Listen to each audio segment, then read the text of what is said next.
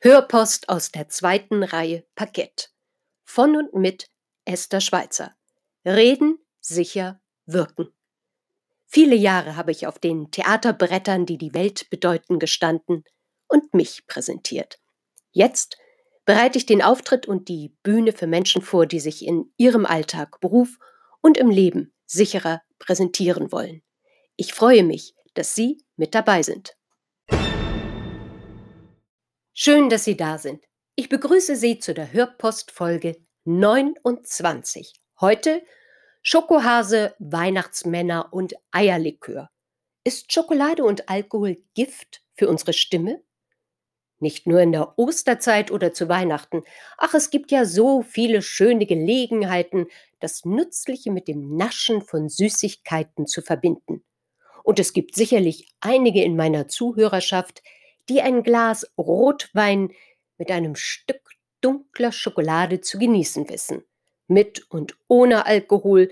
Mittlerweile gibt es hervorragende alkoholfreie Angebote, Wein- und Sektsorten nebst alkoholfreiem Glühwein. Man weiß ja nie, wann es da draußen wieder etwas rauer wird so dass sich bei der einen oder dem anderen sich das merkliche Verlangen nach einem guten Essen, delikater Schokolade und einem guten Tropfen verstärkt. Um meiner Sorgfaltspflicht als Auftrittscoach nachzukommen und ihrerseits für eine sichere Performance in welchem Rahmen auch immer zu sorgen, gibt es da so zwei, drei wissenswerte Dinge, die ich Ihnen ans Herz lege. Wisse, Alkohol in jeder Darreichungsform sorgt dafür, dass sich die Gefäße öffnen und die Durchblutung erhöht wird. Das Volumen der Stimmbänder vergrößert sich durch den, wie nenne ich das jetzt mal, den Verkehrsanstieg. Gleichzeitig tritt aber auch mehr Flüssigkeit aus.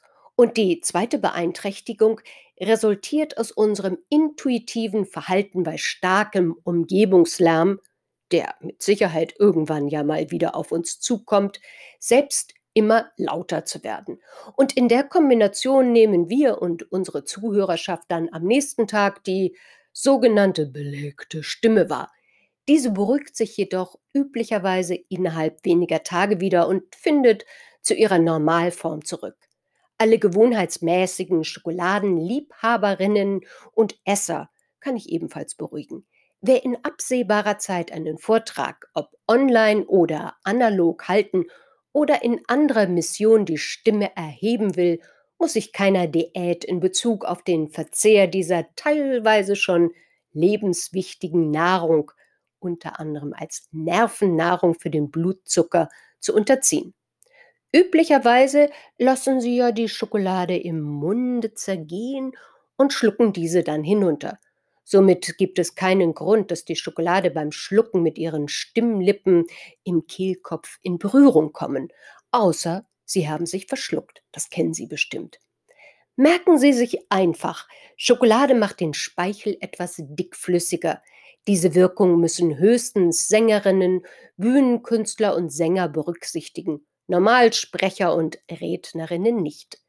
Heiserkeit hingegen ist keine eigenständige Krankheit, sondern Symptom und Ausdruck anderer körperlicher oder seelischer Herausforderungen und hält ebenfalls nur wenige Tage an.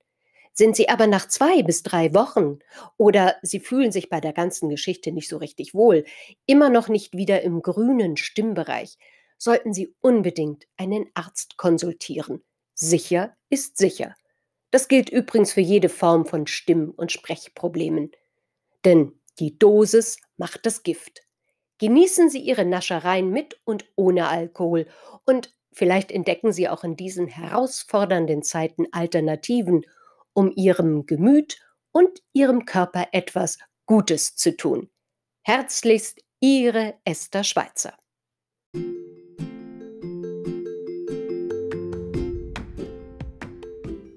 Das war für heute Ihre Hörpost aus der zweiten Reihe Parkett.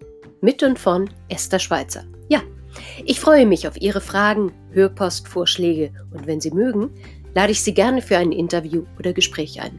Freuen Sie sich mit mir auf die nächste Hörpost. Hören und genießen. Ich freue mich auf Sie.